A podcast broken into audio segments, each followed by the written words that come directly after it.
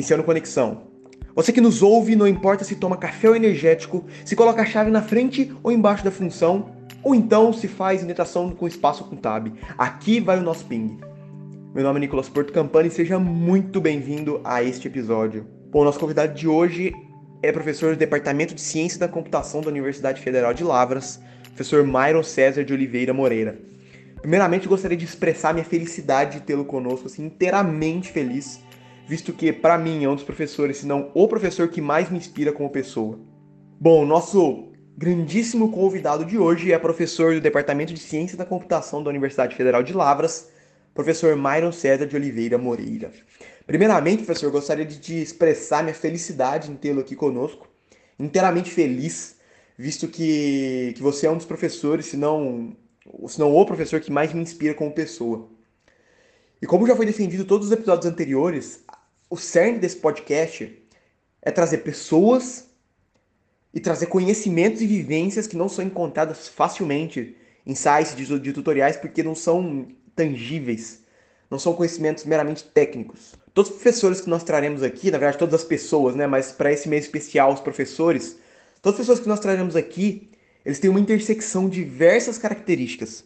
Primeiramente, gostam de se comunicar, gostam de falar bastante, inclusive professor Myron fala bastante, igual eu.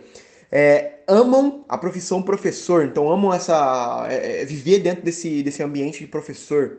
E por último, e não menos importante, gostam de compartilhar todos os seus aprendizados e todos os seus conhecimentos.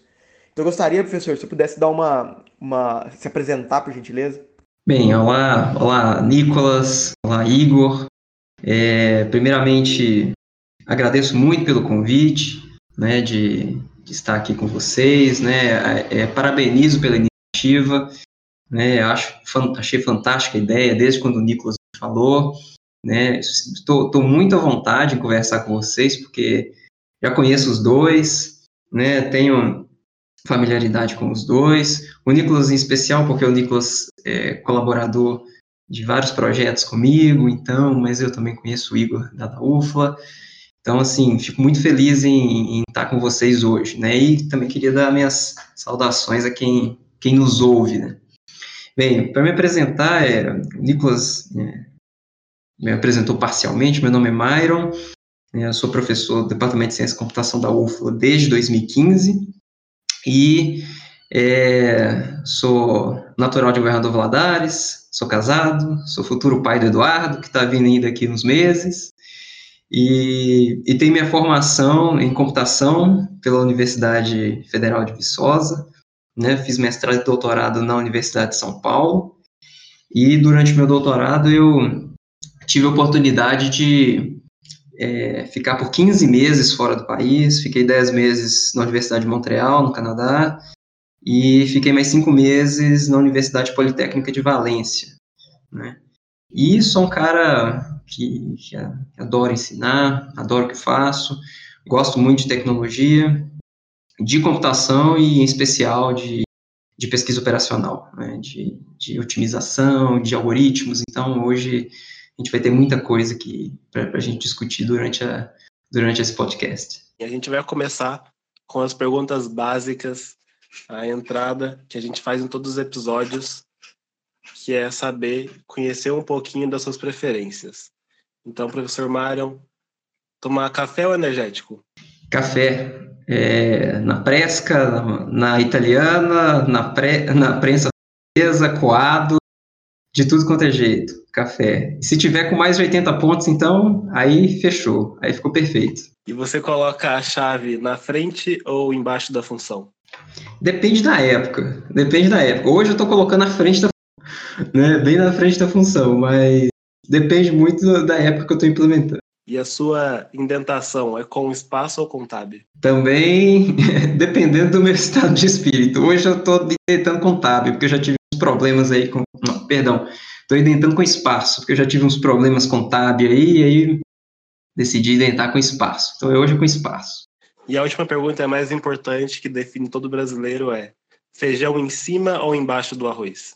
Olha, é, eu diria que em cima, mas como um bom mineiro, é mexido. Então é misturado com arroz, feijão e mais outras coisas.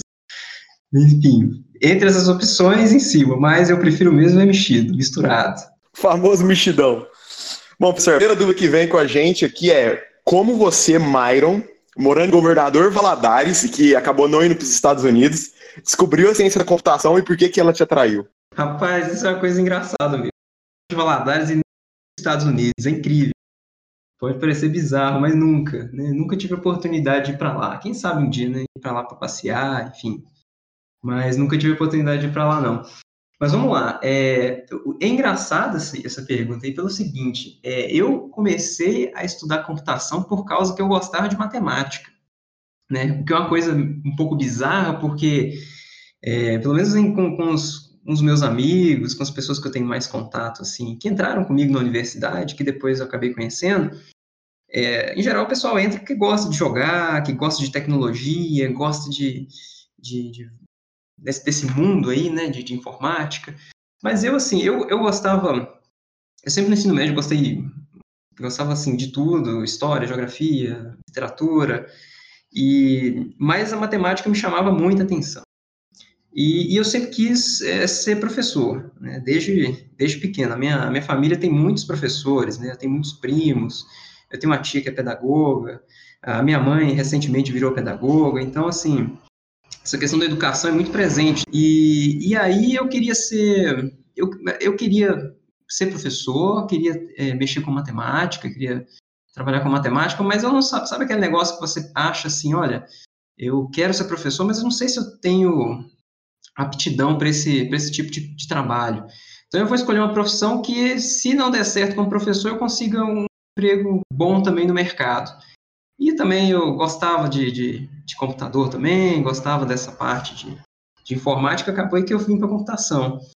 E acabou que eu consegui fazer o, que eu realmente queria, né, que é ser professor e dando aula de uma, de uma coisa que eu também gosto, que é computação. Mas, é, por incrível que pareça, a matemática me chamou para computação. E professor, o que você poderia dizer para quem nos ouve e está cursando a computação, sistemas de informação, engenharia de computação ou qualquer outro curso relacionado ao universo da tecnologia e gostaria de cursar esses cursos e está no ensino médio e tem como objetivo? Primeira coisa que eu, que eu diria para esse estudante que está cursando, vamos colocar aí os que estão cursando e os que estão é, com expectativa de, de entrar, é Vamos, vou dividir essa minha resposta em duas partes, vai? A primeira, pensando aí na questão é, de capacitação profissional. É ficar sempre antenado às novas tecnologias, sempre fazer cursos para cada vez aperfeiçoar mais o conhecimento, é, fazer, fazer o curso bem feito, no sentido assim, fazer bem as disciplinas, participar desses é, simpósios, é, hackathons, é, de, de, semanas de semanas acadêmicas. Eu acho que isso é, fu é fundamental para a formação dos alunos. É, se envolver em atividades como empresa júnior, é, centro acadêmico, se tiver oportunidade de fazer um IC, fazer um IC, um, um estágio. Veja, são várias opções que os alunos têm para fazer e que isso contribui bastante com a formação. Né? Óbvio que é fazer isso tudo, você pode fazer isso tudo, não, mas não tudo ao mesmo tempo, né? Isso aí tem que deixar bem claro, porque senão é, são muitas atividades para se gerenciar ao mesmo tempo. Então, tomar cuidado com essas questões aí, né, de não fazer muita coisa junta, mas tentar sempre fazer um pouco de cada coisa, até para você depois descobrir qual que é o seu perfil, se é mais mercado, se é mais academia, né? Isso é bastante importante. Outra coisa com relação à formação, eu diria que é estude inglês. Né? Estude inglês. Isso é uma coisa que eu falo sempre para os meus alunos.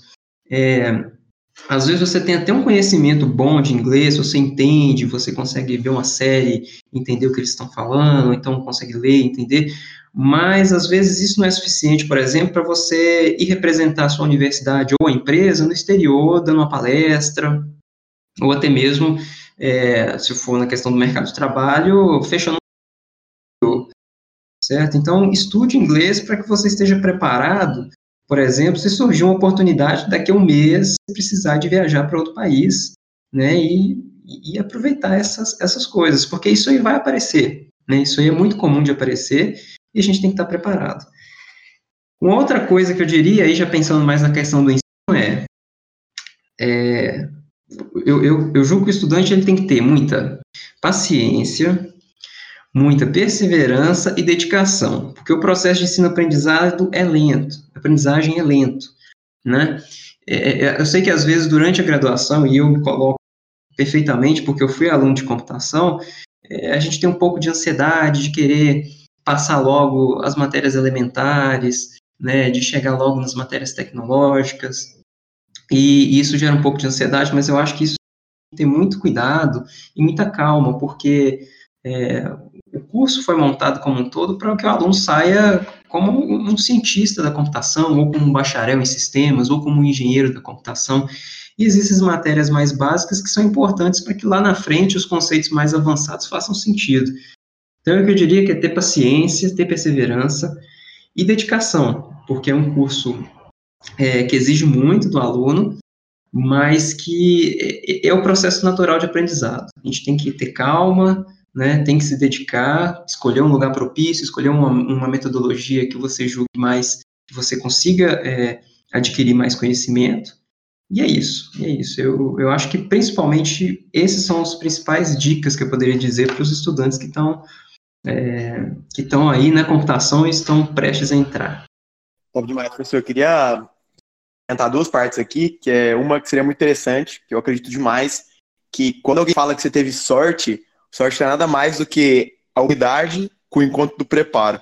Então acho que se encaixa demais no que falou, professor, de você estar tá sempre preparado, por exemplo, com o inglês, que se surgiu uma oportunidade, com o passaporte, é, é, é o famoso assim, se você não tiver passaporte feito, você está você tá automaticamente falando para você mesmo que você não vai ter nenhum tipo de oportunidade fora. Então, acredito que esses passos como estudar muito bem inglês, ter um passaporte pronto, já para ser carimbado, eu acho que são essenciais. Então, acho que é a oportunidade com o encontro da, da do preparo é igual a sorte para mim. E eu queria colocar também, professor, que essa parte do processo lento, acho que muita gente se frustra, principalmente na, na universidade, que acaba. A gente estava até conversando com a Belisa sobre a questão da síndrome do impostor. Que às vezes você demora um pouco para pegar um certo assunto e principalmente aqueles que são mais ligados, mais abstratos da computação, quando você demora para pegar aquele assunto, você tem uma, uma certa sensação de que você é burro, ou de que você não serve para aquilo, ou de aquilo não é sua área, etc. Porém, eu acho que seria muito interessante a própria. Na verdade, acho que isso não deveria nem ser feito na parte do ensino superior, mas já no ensino médio, ter um estudo ou ter uma, uma, uma certa disciplina ou tipo de, de estudo desde o ensino médio, ensino fundamental, de como estudar a estudar, como aprender a aprender para você entender conscientemente como funciona o processo de aprendizagem e como que e como que você porta, como você se comporta é, diante dessas dificuldades na, na, questão da aprendizagem. Eu acho que quando a gente traz para o mundo da computação, o mundo da tecnologia, você tem coisas saindo muito rápido, você tem frameworks que com um ano já, já lançou uma nova versão, já tem uma, um framework melhor, um competidor. Se você não está sempre ali em processo de aprendizagem, se você não entender como você aprende, como você estuda, cara, você sempre vai ficar sofrendo, sempre vai ficar batendo cabeça. Então, já linkando com isso também, eu queria falar uma pergunta. O curso da computação, eu vou usar a ciência da computação como, como um modelo, porque é aquele que eu tô, é aquele que eu conheço um pouco mais. O Igor conhece um pouco da, mais da engenharia, então talvez ele possa até afirmar isso que eu vou te perguntar, mas é, o curso de computação, de ciência, de, de engenharia, são cursos com um, um, grande número de evasão de, de egressos. E com um coeficiente de rendimento acadêmico, ou seja, uma nota geral muito baixo. Como você vê a grade do curso de computação? Obviamente, você não consegue dar é, um feedback sobre todas as matrizes de todos os cursos de todas as universidades do Brasil, mas de forma geral, todos eles convergem para o MEC. E como que você vê computação de uma forma geral? É como você vê essa questão da retenção dos alunos? Se você acha uma, uma culpa, entre aspas, né, uma culpa que no, no final a culpa não é de ninguém, né? A culpa é do, de todo mundo meio que distribuído do sistema de uma forma geral.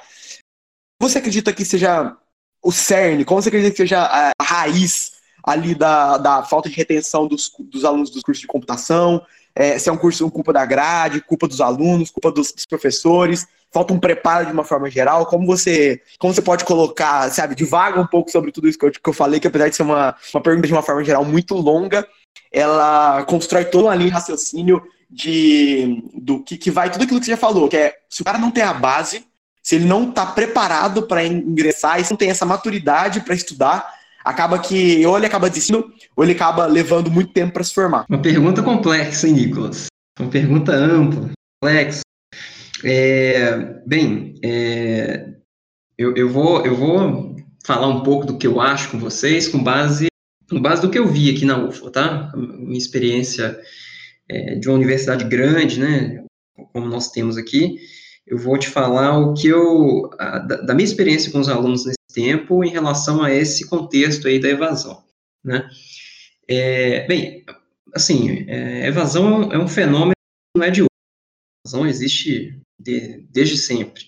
Né? Quem sabe hoje é, os números sejam maiores, porque a gente teve uma expansão no ensino superior brasileiro muito grande.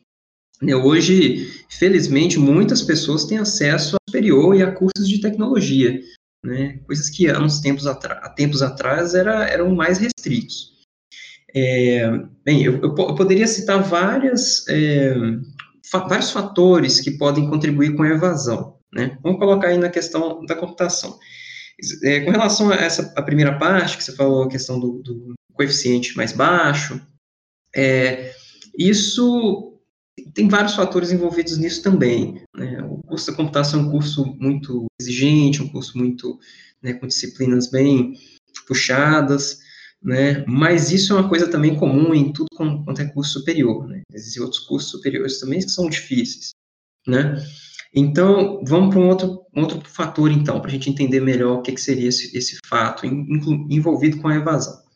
Bem, fatores que, que podem ocorrer das pessoas é, saírem das universidades e, e, não continuarem nos cursos. Primeiro, eu acho que uma primeira, primeiro fator que eu acho que é o que eu mais enxergo aqui é a pessoa entrar no curso achando que gosta, chega lá e vê que não gosta.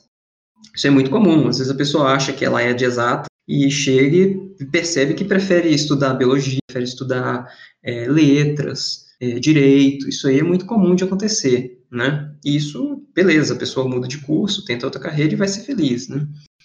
Outra, outra questão também que a gente que eu enxergo aqui também é às vezes, por exemplo, a pessoa não está num semestre, está com alguns problemas particulares que está impedindo que ela estude, que ela se dedique ao curso, e isso pode impactar aí no rendimento né, acadêmico do aluno. Então, isso também é, é, não é difícil de ver hoje, né? Isso aí pode acontecer, e aí a pessoa tem que realmente dar uma pausa, né? Se quando e quando estiver melhor, ela volta para o curso, né? Eu não vejo problema nenhum a isso. Acho que a gente tem que priorizar essencialmente a saúde dos alunos. Né? É, outra coisa que pode pode ocorrer que eu vejo muito também é que assim vão para cidades, e aí, focando nas grandes universidades federais, eles vão para outra cidade, às vezes vão morar em repúblicas, ou vão morar, dividem apartamento com mais alunos, ou então vão morar sozinhos, e aí tem um, um, um, fator aí, adaptação, né, que às vezes no começo a pessoa tem, tem muita dificuldade, às vezes nunca morou longe, e aí é, esse fato também pode influir no desempenho acadêmico do aluno e fazer que ele, ele ele saia do curso. Isso aí também já aconteceu, eu conheço alguns casos aqui, né, na época da minha graduação e aqui em Lavras que eu já vi.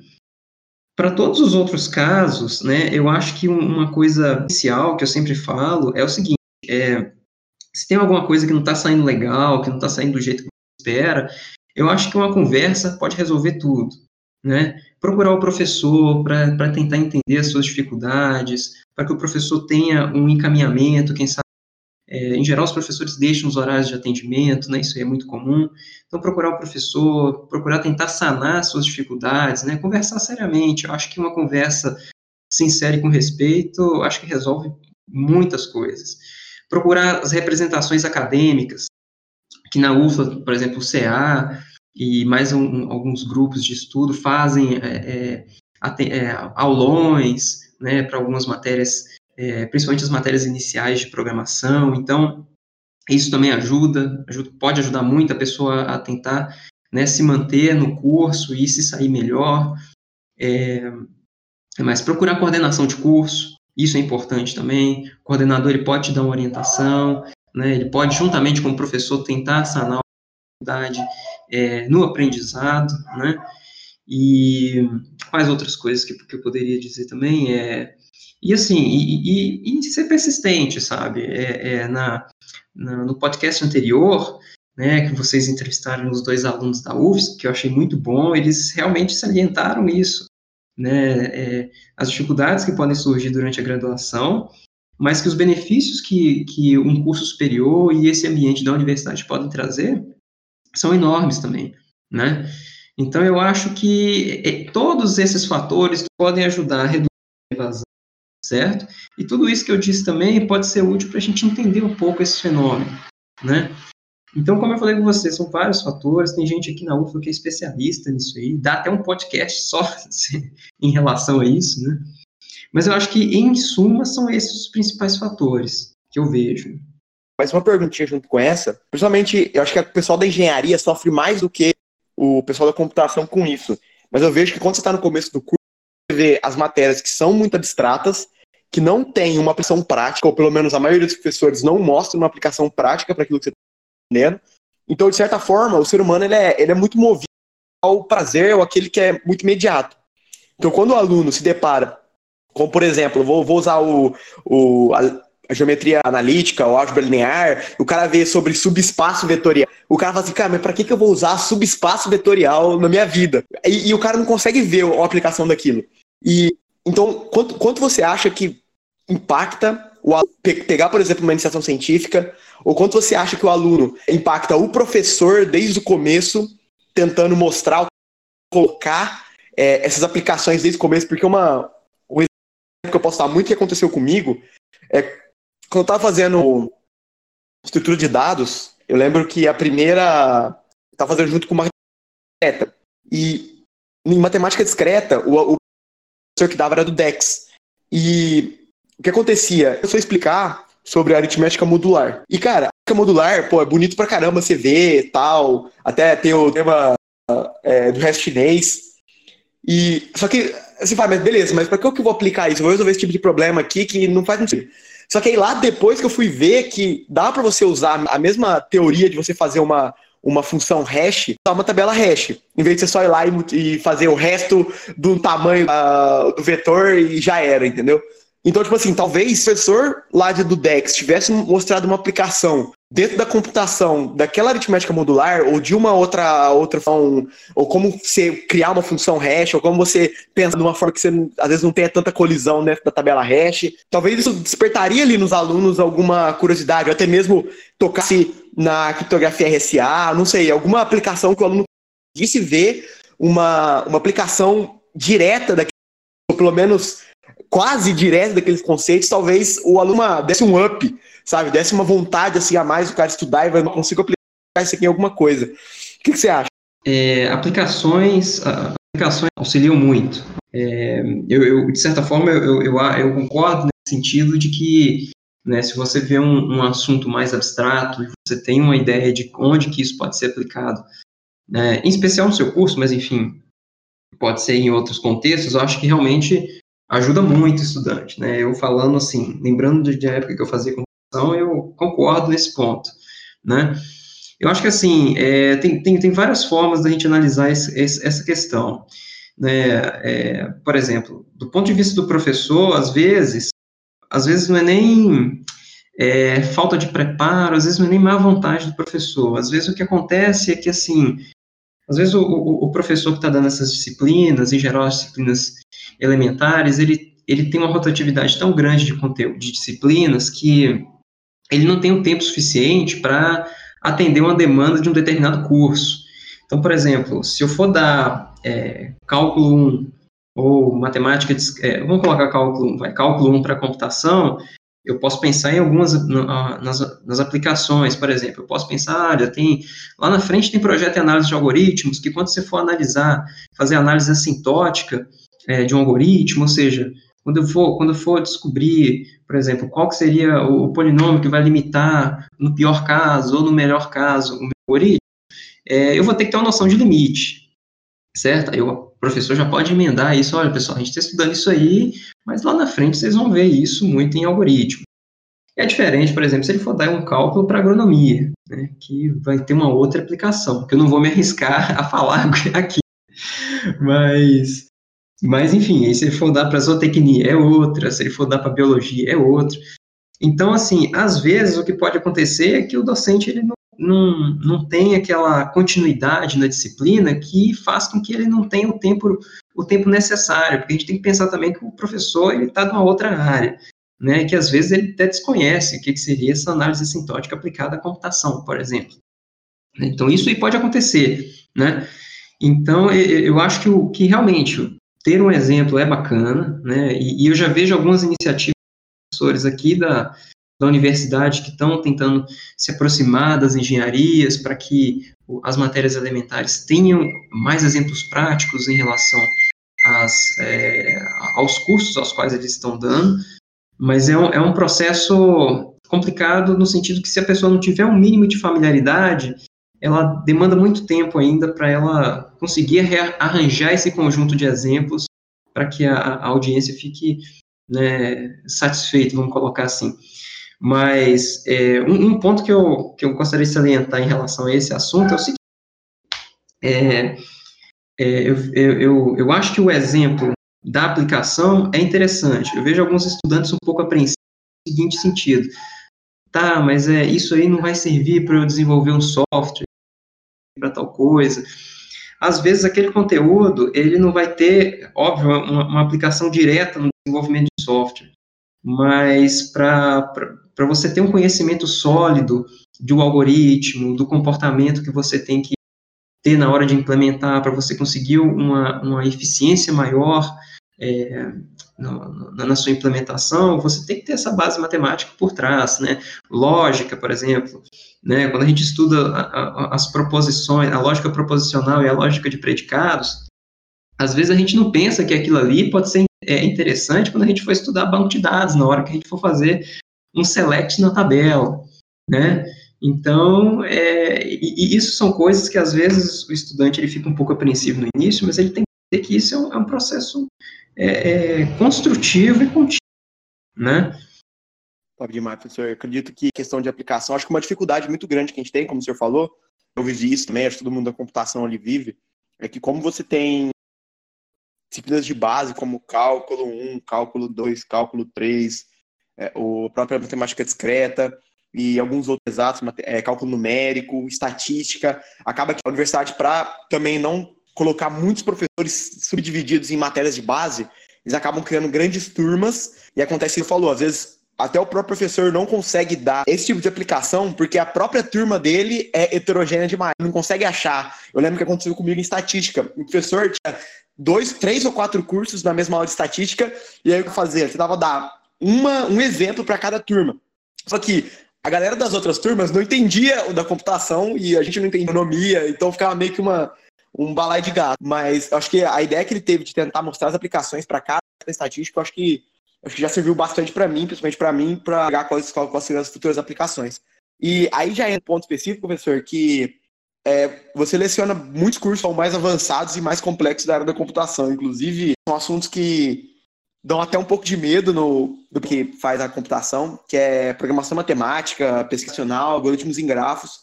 Eu queria que você fizesse primeiro já, né, o seu jabá isso, por que você acha importante esses, esses cursos, e de forma geral, de forma para evolução da humanidade ou evolução de computação, é, e como e quanto que você acha que esses cursos são importantes formação do aluno em ciências da computação ou em tecnologia de uma forma geral. Eu posso colocar para mim, inclusive eu até penso, estou até pensando em escrever um artigo sobre isso, artigo em, em questão de, de Medium e etc, contando como que a ciência da computação, como que essas áreas de programação matemática mudaram a minha vida e como que ela mudou minha, minha, o modo da computação como um todo. Algoritmos em grafos, programação matemática, projeto e análise de algoritmos, é, são disciplinas que são, eu, eu, eu falo que são difíceis é, aqui na UFLA, na, na UFSC, o, o Igor pode é, confirmar isso para mim, mas na UFSC, na, na USP, na Unicamp, e, em Stanford, na Universidade de Montana, assim.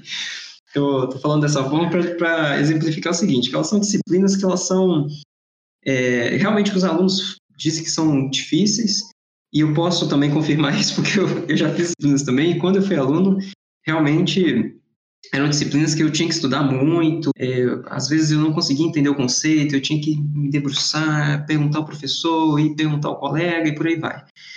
Então, assim, é, elas são disciplinas que são puxadas, é, muito em razão porque elas têm um, um, elas exigem uma, uma abstração matemática maior do que outras disciplinas. E aí vem uma outra questão que é, por exemplo, o nível que a gente chega na universidade, em especial em matemática, um nível aquém do que é exigido, às vezes, no começo da universidade. A gente entra e falo por mim, eu entrei muito cru, mas no geral as pessoas têm dificuldade, né? É até é, é, é uma coisa comum quando você fala assim, ah, eu estou estudando tal, estou estudando cálculo. As pessoas regalam o olho de todo tamanho, né? Espantadas, porque realmente a matemática da, do, do, do, público geral, né? Eles têm muita dificuldade. Então, essas disciplinas que têm esse viés para a matemática, elas realmente causam uma certa dificuldade com os alunos. É, por outro lado, é, são disciplinas difíceis e o que eu aconselho é, é, dedicar muito às disciplinas. Hoje a gente tem materiais riquíssimos na, na web, né, no Coursera, tem cursos excelentes de grafos, o próprio YouTube tem algumas coisas também muito boas. Buscar as fontes do professor, tem livros excelentes também que dá para você é, entender bem os conceitos, mas é, é, mesmo sendo difícil, existem muitos recursos. E os próprios colegas, né? Eu sempre falo, procure os colegas, estude em grupo, que isso ajuda demais, né? Ajuda demais para a gente conseguir vencer esses desafios durante a graduação. Agora, como você falou, é, fazendo marketing dessas disciplinas, eu, eu digo o seguinte, que é, grafos, é, é vamos começar por grafos. Grafos é, modela uma quantidade imensa de problemas que existem no nosso dia a dia. Vamos pensar aí, problemas que envolvam logística, problemas que envolvam é, redes sociais, né, a ciência de dados, por exemplo, né, é, muito, muitos modelos de dados são modelados através de grafos. Né, você tem também a questão de é, redes sociais poderem ser representadas por grafos, redes complexas, problemas que envolvam é, geração de tabelas esportivas, né? É, essas coisas, é, vão deixar bem claro que essas coisas que têm um impacto é, financeiro é, muito grande na sociedade, ninguém faz é, no olhômetro, ou pelo menos não deveria fazer, tudo usando uma metodologia muito bem alicerçada e que, no final, vai realmente te dar uma solução, se não for a melhor possível, a uma solução bem próxima e da, do melhor e que seja em um tempo razoavelmente bom. Então, em gráficos, você pode aplicar vários desses, conhecimentos, né? Por exemplo, é, é, design de redes, design de redes de transportes, né? redes de telecomunicações. Então, isso tudo você pode modelar através de um gráfico. É, teve um semestre que foi é, interessante que teve, eu, em gráficos eu sempre gosto de passar várias aplicações, né? É uma disciplina que facilita muito com relação a isso.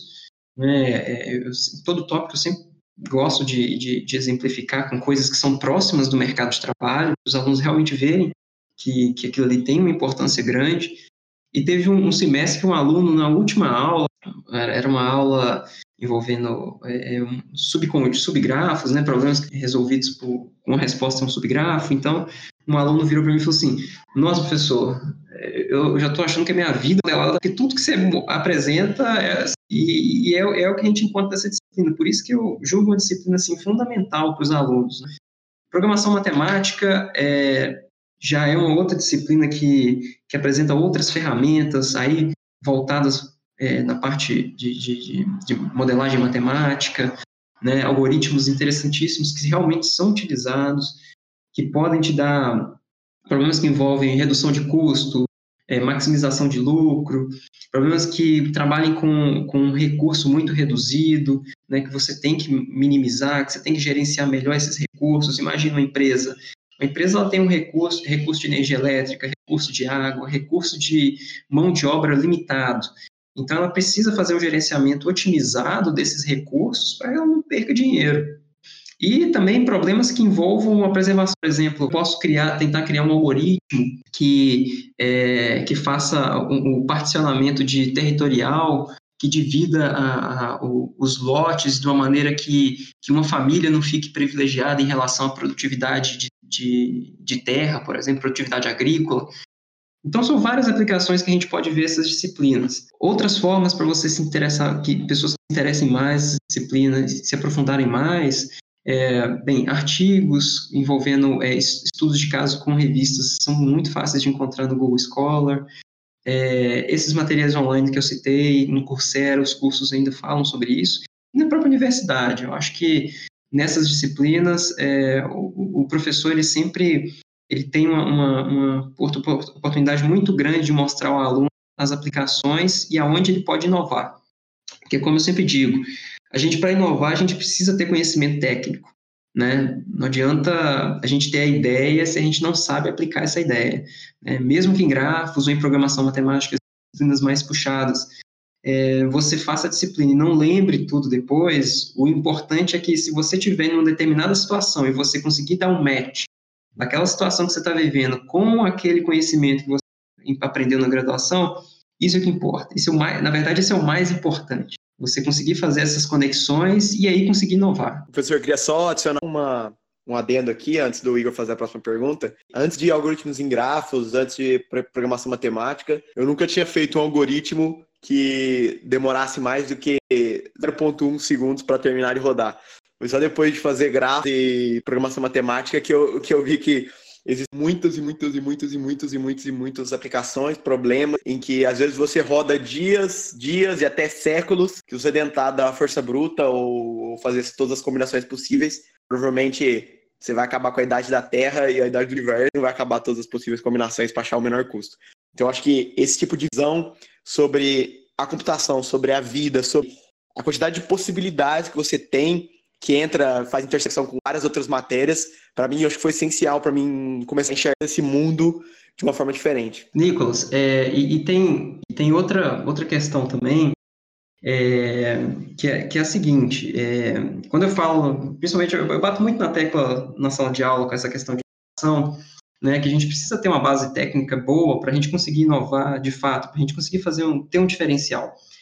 É, eu falo o seguinte, é, hoje, felizmente, a gente tem muitos frameworks bons que a gente pode usar na prática, né? A gente tem frameworks excelentes para web, né? na, na, na, na, área de pesquisa operacional, programação matemática, a gente tem é, excelentes frameworks que nos ajudam a modelar, né? Que, essa, que, que, que tem algoritmos implementados que funcionam muito, de forma muito eficiente, né? Mas é, dependendo do contexto que você está resolvendo, e isso eu, eu, coloco tanto na universidade quanto nas empresas, é, você tem que criar o seu, sua própria estrutura de dados, você tem que criar o seu, sua própria adaptação do algoritmo. Coisas que às vezes os frameworks não conseguem a, a, a alcançar porque o propósito do framework é ser generalista. É por isso que eu acho que é, é ter essa formação é, técnica forte, e quando eu falo técnica não é só na óbvio, para inovar você tem que ter uma formação, uma, parte técnica de administração também bem aprofundada, mas tendo essa, essa, é, essa capacidade técnica bem desenvolvida, você consegue, por exemplo, propor soluções que estão fora dos frameworks e conseguir resolver os problemas de uma maneira que ganhe tempo na hora de resolver e dê a resposta rápida. Eu digo que isso é pode ser um diferencial, às vezes, na empresa subcargo, para você conseguir uma promoção ou na universidade para você inovar e conseguir publicar um artigo de impacto, certo? Então, isso é uma coisa importante, sabe?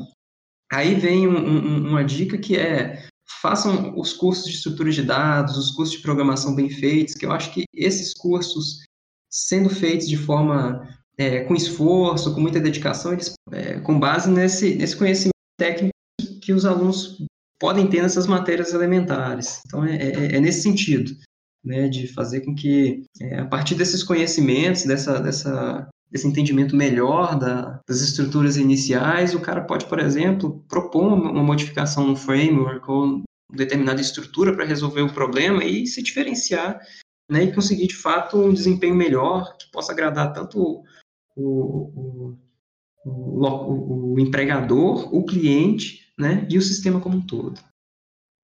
Legal, Myron. É, eu queria te fazer uma pergunta, que na realidade eu acredito que ela seja duas. Que é o seguinte, visando as grades de curso das áreas da computação, é, como você tenta dinamizar suas aulas, os recursos, as ideias, os trabalhos, e quanto você acredita que isso impacta na aprendizagem do aluno? E do professor também, né? Porque eu acredito que o professor também aprende muita coisa é, lecionando. As aulas, é, é eu, eu, penso o seguinte, é, aula, um curso, um curso ele tem que ter vários momentos distintos. É, por exemplo, vão ter alguns, alguns conteúdos que vão ter, vão ser exibidos de forma mais é, tradicional, de forma expositiva. Vão ter conteúdos que a interação dos alunos na sala vai ser mais é, facilitada. Por exemplo, eu gosto muito em, em quando eu estou ensinando em grafos, busca em largura, busca em profundidade, é, é, e, e, aplicações desses dois tipos de algoritmos, é, desafios para os alunos tentarem fazer em sala de aula. Né? Eu até falo, como a gente não, tem aula de laboratório em grafos, é, eu peço para eles levarem um notebook, né, para eles tentarem uma solução em sala, e eu faço o seguinte, eu divido grupos menores, é, sorteio os exercícios entre os alunos, e peço para eles tentarem achar uma, uma solução para esse problema. Daí eles vão tentando, e em um determinado momento eu, eu paro que faço uma rotação entre as pessoas. Em geral, sai um só do grupo. Aí a ideia é que, o, que a pessoa que saia leve o problema que ela estava resolvendo e que no grupo que ela chegue, as pessoas que estão lá paradas ajudem essa pessoa que está chegando a resolver o problema. Esse tipo de dinâmica é legal porque faz com que tenha contato com outros problemas que as pessoas vão trazer e quem sai vê pontos de vista diferentes para que depois de umas duas rotações volte de origem e tente chegar a uma solução. E, em geral, essa, essa dinâmica é muito bacana, que os alunos acabam resolvendo os exercícios, se não resolvem, chegam bem próximo das respostas e a aula fica dinâmica. E outra coisa que eu gosto muito de fazer é realmente é, buscar exemplos que sejam mais próximos da, da, da, da, realidade das empresas, né? Por exemplo, o problema do caminho mínimo, dá para trazer vários exemplos. O problema do caminho mínimo é a gente está utilizando a todo momento no, nos aplicativos, né? Quando você vai no Google Maps e quer quero sair aqui de Lavras e ir para Belo Horizonte, tem um algoritmo por trás rodando isso aí que lá tem a sua essência naqueles algoritmos da extra ou quem sabe Billboard, mas eu vejo mais da extra. Então eu acho que esse tipo de dinâmica de tentar trazer o aluno para resolver problemas em sala, nos trabalhos práticos, tentar ao máximo inspirar em coisas que realmente é, eles vão encontrar, né, na, ou entrevistas de emprego, né, por isso que às vezes os trabalhos são mais desafiadores, mas eu acho que os trabalhos é, desafiadores são os que fazem a gente aprender mais, né, eu lembro até hoje dos trabalhos de grafos, de PA que eu já fiz na, na trabalhos que realmente eu, eu errei muito, né? Eu tive que refazer várias vezes para conseguir chegar nessa resposta. Mas isso que é legal, na hora que você está aprendendo, é, né, você, pensa bem, eu, eu, acho, bem, comigo nunca aconteceu, mas se tiver um código que você tenha pensado uma ideia e tenha digitado tudo de primeira e tenha acertado, é, provavelmente você não vai lembrar muito. Você vai lembrar dos códigos que deram mais problema, dos códigos que fizeram você pensar mais. Isso faz parte do processo de aprendizado, né? Você é, dá tempo ao seu cérebro para processar toda aquela informação, né, a partir do que você, do contato que você teve. Então, eu acho que isso é fundamental, né? Então, é, é, errem, viu? É importante que, os, que, todos, que todos nós erremos para que a gente entenda de fato e consiga é, é, é, adquirir o conhecimento diante disso tudo. Top demais. E, professor, se pudesse ter umas frases ou alguma, alguma coisa bem curta, rápida, para alguém que acabou de entrar na, na universidade, em qualquer área de TI, ou que ela queira começar, assim, tá com uma dúvida. Assim, ah, será que eu faço ciência da computação? O que, que você poderia dizer para essa pessoa? Eu diria que a área de tecnologia é uma área muito abrangente, certo? É, no, no, no, primeiro podcast do, do Mário Sérgio, ele falou isso e eu concordo plenamente. Né? Eu, eu, eu, eu acho que a pessoa pode atuar em várias frentes na área de tecnologia. Ela pode trabalhar com web, ela pode trabalhar como cientista de dados, ela pode é, é, trabalhar com essa parte de otimização, de algoritmos, que tem empresas realmente interessadas nesse tipo de profissional. Ela pode trabalhar em, em como design, enfim, ela pode trabalhar com, em, várias, em várias coisas, né? Como engenheiro da computação, como o Igor está trabalhando. Então, assim, é, é, são, são várias possibilidades que você tem. Então, a primeira coisa que eu diria é o seguinte: tente achar um, o seu nicho nesse mercado tão amplo. É, tem pessoas que têm mais perfil para fazer curso de tecnólogos, e existem excelentes cursos de tecnólogos no Brasil. Tem pessoas que já têm um perfil mais para ciência da computação, e aí você tem que é, apesar que às vezes na computação você vê mais de matemática, às vezes tem gente que gosta mais de sistemas de informação, que tem um contato mais forte de administração, então vá para os sistemas. Eu, eu acho o seguinte, eu acho que tem espaço para todo mundo, né? O que a gente tem que colocar na balança é o que realmente você sabe, se é uma coisa é, mais voltada para a computação, mais para os sistemas, mais para um tecnólogo, mas todo mundo tem espaço e tem seu valor no mercado. Então isso eu poderia dizer de cara, né, para tentar achar um, que você encaixe melhor. É, e o outro conselho é o que eu, que eu falei no começo, é ter paciência, né? ter perseverança, Né? Algumas matérias, os outros períodos vão ser mais difíceis, então eu acho que isso o aluno tem que colocar em, em, em consideração, né? Não desistir nas primeiras dificuldades, às vezes reprova na disciplina. Isso não é o fim do mundo. Eu acho que todo mundo está passível de, de, de, ser reprovado. Eu acho que o importante é você é, enxergar o que, o, que, o que poderia ter melhorado e fazer diferente. É o que eu sempre digo para os estudantes, né? E assim, eu, outro conselho é, é, essa área é fantástica. Aí voltando para ensino, eu tenho um, um, um, prazer muito grande ir para a sala de aula, de estar em formação dos alunos, né? Para mim, eu fico extremamente satisfeito quando eu vejo um aluno né, voando numa empresa ou então fazendo um doutorado excelente. É sinal de que a gente, de certa forma, nós, como, nós aqui como docentes, acabamos, é, acabamos contribuindo com isso. Então, esse é o meu principal conselho. E assim, fazer, escolher a área que você gosta, né? Porque o trabalho mesmo quando você gosta já dá trabalho. Então é importante que você escolha alguma coisa que realmente tem prazer de fazer. Bom, esse episódio está demais e acho que a gente vai fazer duas partes para que fique bastante conteúdo e a gente consiga manter os episódios com certa quantidade de, de tempo. Nós vamos deixar o LinkedIn e o Lattes do Myron na descrição e os links do que a gente falou aqui. Se você curtiu, quer dar um feedback, ou só mandar uma mensagem para a gente, entre em contato pelo Facebook ou pelo Instagram através de um podcast sobre tecnologia. É, se você estiver entrando nesse mundo da tecnologia da programação e quer receber um Starter Pack muito massa, entra lá no site um podcast sobre tecnologia.com.br que está esperando por você. Te esperamos no próximo episódio. Fechando conexão com a ITT de 46 minutos.